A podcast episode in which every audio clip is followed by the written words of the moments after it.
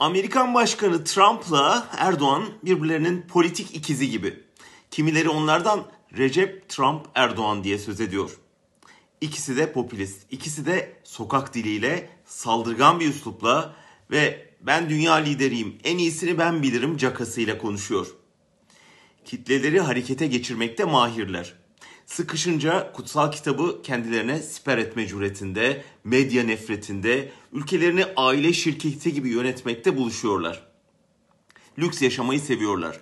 Zenginleri kayırıyor, kadınları aşağılıyorlar. Faiz ve derin devlet takıntıları var. İkisi de yasalara bağlı bürokratlar yerine aileye bağlı damatlarla iş yürütüyor. İkisi de telefondaki uygunsuz konuşmaları nedeniyle suçlanıyor. İkisi de bu suçlamaları güçlerini kullanarak örtbas ediyor. Yaptıkları gaflar, hatalar, yolsuzluklar şimdilik onlardan eksiltmiyor gibi görünüyor ama ikisi de ülkelerinin genç, modern, eğitimli kesimlerinde ve büyük kentlerde oy kaybediyor. Muhafazakar taşranın desteğiyle iktidarını sürdürüyor.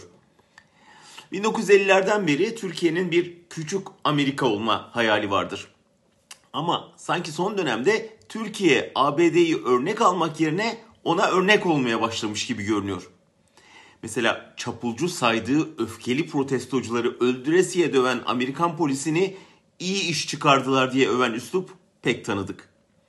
Erdoğan'ın sosyal medyaya sansür yasasını çıkarmasından hemen sonra Trump'ın TikTok'u yasaklayacağını açıklaması da öyle. Erdoğan'ın kaybettiği İstanbul seçimlerini iptal kararı Trump'a kaybedecek gibi göründüğü seçimleri ertelemek için ilham vermiş de olabilir. Bunlar Trump'ın Erdoğan'ı taklit etmesinden ziyade otoriter mantığın hep aynı işlemesinden kaynaklanıyor.